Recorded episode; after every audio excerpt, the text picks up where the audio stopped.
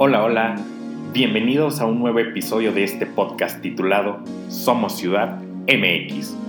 Yo soy David Montes de Oca, licenciado en Planeación Urbana, y estoy aquí para crear un espacio en el que tú y yo podamos compartir opiniones y puntos de vista sobre el transporte, medio ambiente, desarrollo económico, población, infraestructura y mucho más, explicando los temas con casos prácticos y palpables.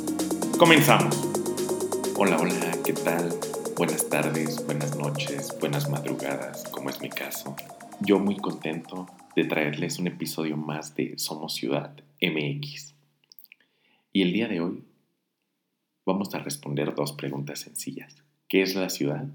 ¿Y cuáles son los parámetros utilizados para definir una ciudad? Y bien, la ciudad es muchas cosas a la vez. Es un lugar de trabajo para el obrero que deja su familia.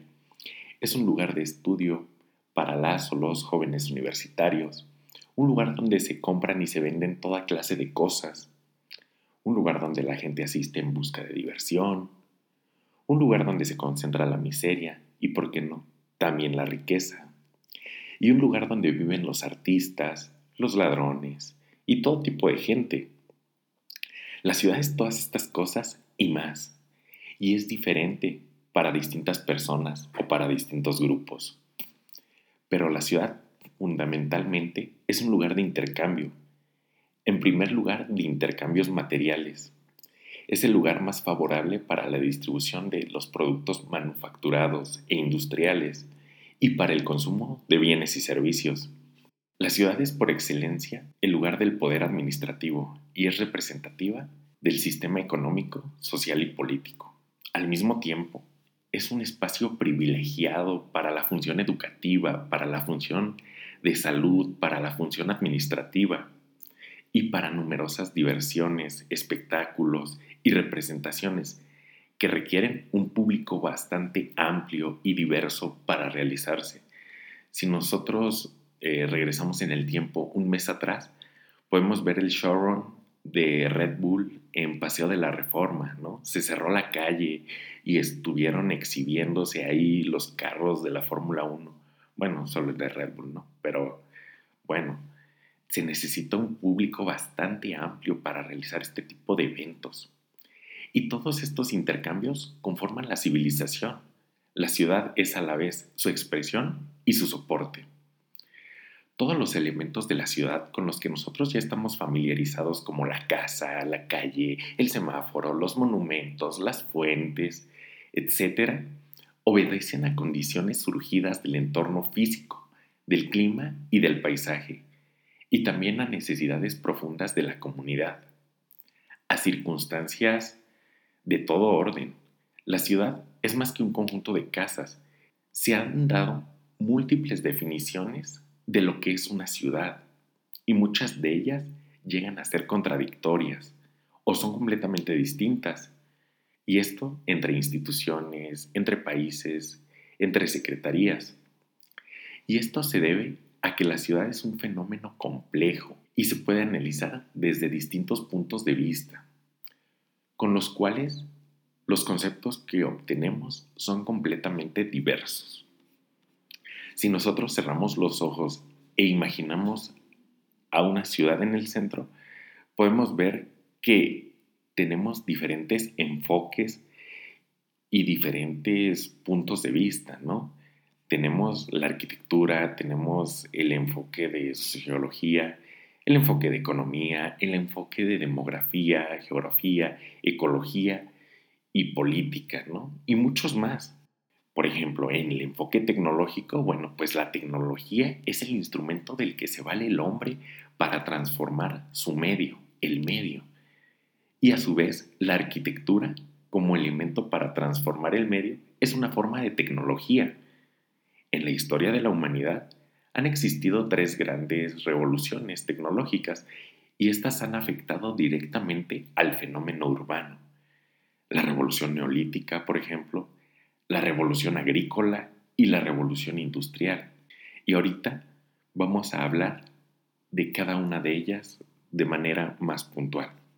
Y también tenemos el enfoque morfológico. Y Morfos nos dice que se debe al punto de vista de la forma. Y es que existe una relación estrecha entre la forma y la función.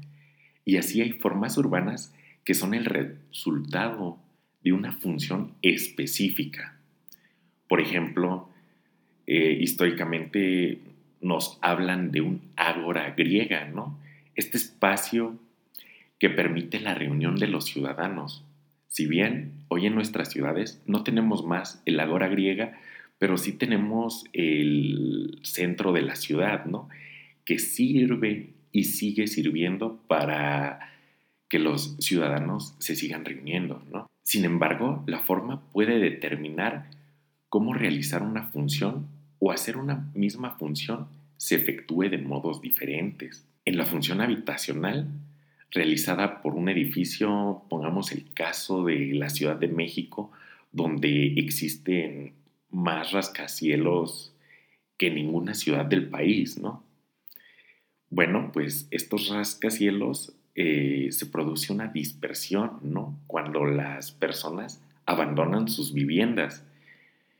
Y mientras también podemos poner el caso de una ciudad extendida donde se tienden a reunir las personas, a donde se provoca el contacto visual y se posibilita la convivencia, como cualquier otra ciudad del país, ¿no? La forma urbana expresa características de la sociedad que la creó. Los muros de las ciudades medievales hablan de una época eminentemente guerrera y de una necesidad de protección, mientras que los grandes edificios de los que estamos hablando hablan de la época actual, de una época masiva, de gigantescos conjuntos de personas que viven concentrados en algunos puntos del espacio. Y ahora sí, retomamos un poco, ¿no?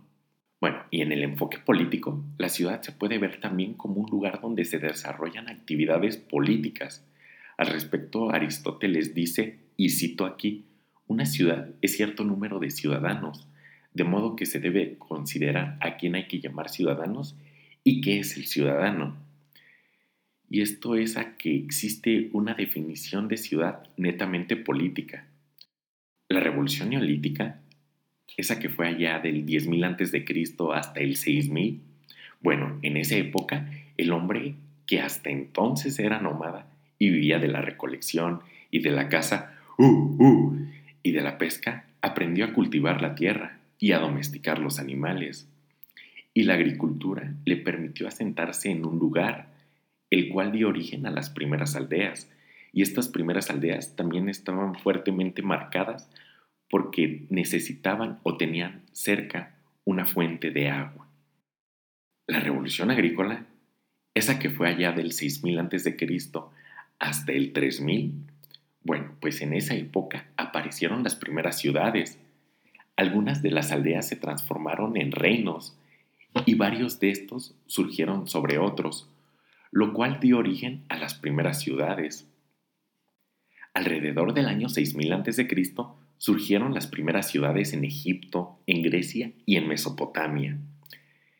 Y la base de la aparición de las primeras ciudades fue la existencia de un excedente agrícola, producido por el mejoramiento de las técnicas de cultivo, el almacenamiento del agua, el uso de fertilizantes, etc. Este excedente agrícola se pudo intercambiar, con lo cual surgió el comercio y con él las ciudades. La existencia de dicho excedente agrícola permitió también que una parte de la población se dedicara a actividades diferentes de las que eran las de producción agrícola. Así aparecieron los sacerdotes, los artesanos, los soldados y los comerciantes. Además, empezaron a conformarse las primeras estructuras sociales urbanas con grupos separados y con papeles diferentes. Y por último, la revolución industrial. Las innovaciones tecnológicas aplicadas a la industria, las comunicaciones, los transportes, transformaron por completo las ciudades. Ello dio origen a lo que se llama el proceso de urbanización y a las ciudades actuales, con todas las conveniencias e inconveniencias que se viven a diario. Y el avance de la medicina permitió un aumento de la población, desconocido en la historia. Asimismo, el desarrollo de las comunicaciones y los transportes, unido a la tecnología de la construcción, facilitó un crecimiento de la ciudad en extensión y en altura, y nunca antes se había imaginado algo así. Parámetros utilizados para definir una ciudad. Como la ciudad es un fenómeno complejo y se puede analizar desde enfoques diferentes, no ha sido fácil definir lo que es una ciudad y cabe preguntarse, ¿qué importancia tiene definir con exactitud cuál asentamiento es una ciudad y cuál no lo es? Ejemplo, si somos los encargados de construir escuelas u hospitales en cierta región o en un país y tenemos un presupuesto determinado, el cual nos permite construir solo 10, bueno, pues procuraremos situar estas 10 escuelas o estos 10 hospitales en el lugar donde den servicio a mayor cantidad de personas. Y esto es en las ciudades.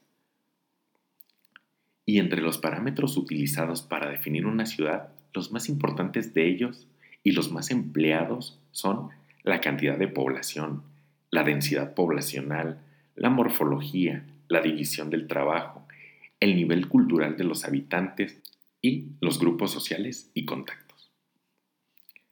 Para la cantidad de población, bueno, se dice que una ciudad tiene un gran volumen de población concentrado en un punto del espacio, pero ¿cuántos habitantes debe de tener un asentamiento para que sea considerado una ciudad? Bueno, en México hasta 1960 el censo definía por medio de un estatuto legal que un asentamiento necesitaba un mínimo de 2.500 habitantes para ser considerado un asentamiento urbano.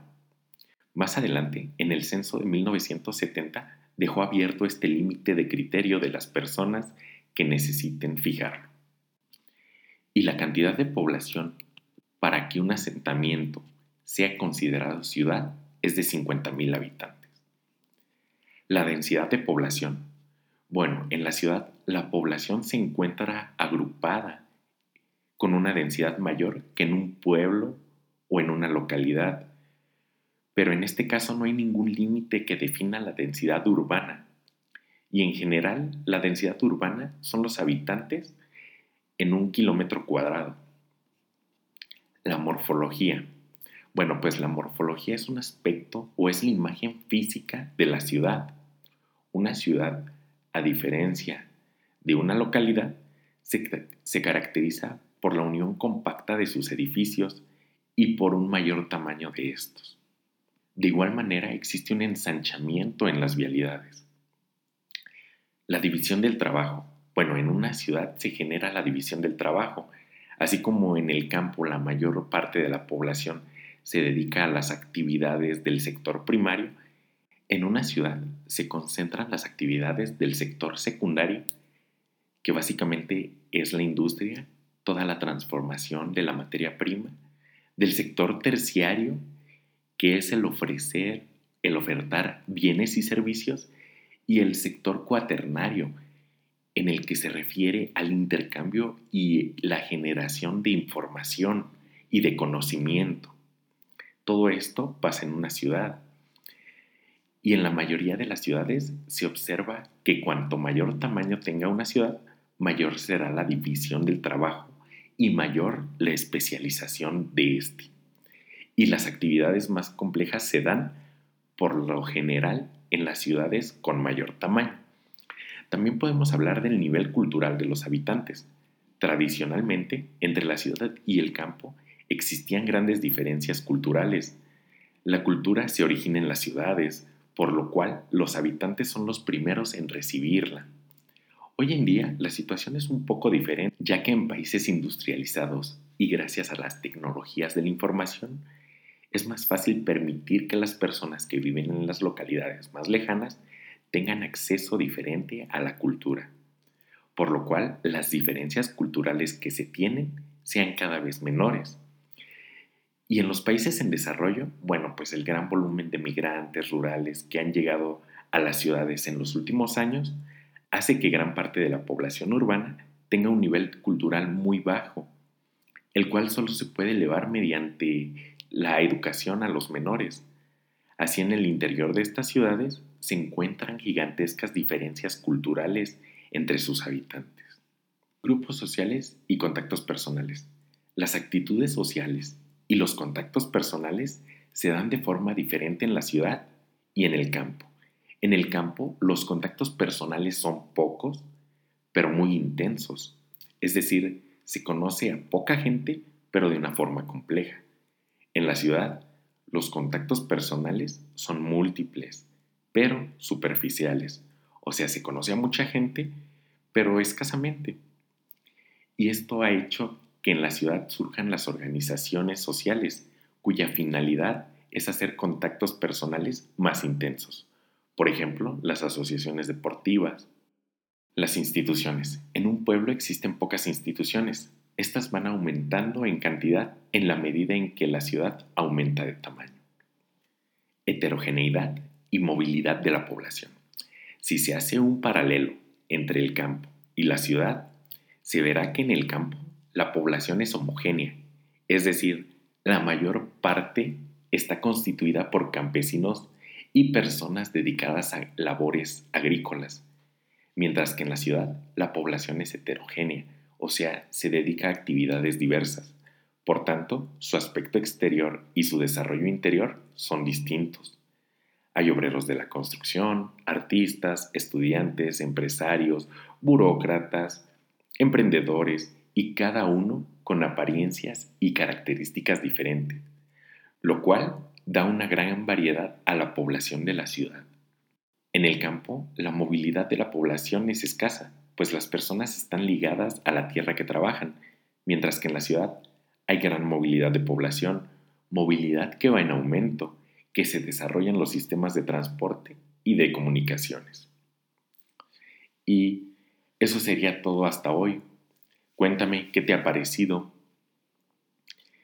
Y pues antes de cerrar este episodio, un saludo a todos los que nos escuchan desde la Ciudad de México, desde el Estado de México, desde el Estado de Michoacán y también saludos hasta Asunción y hasta Buenos Aires. Muchas gracias y nos vemos la próxima.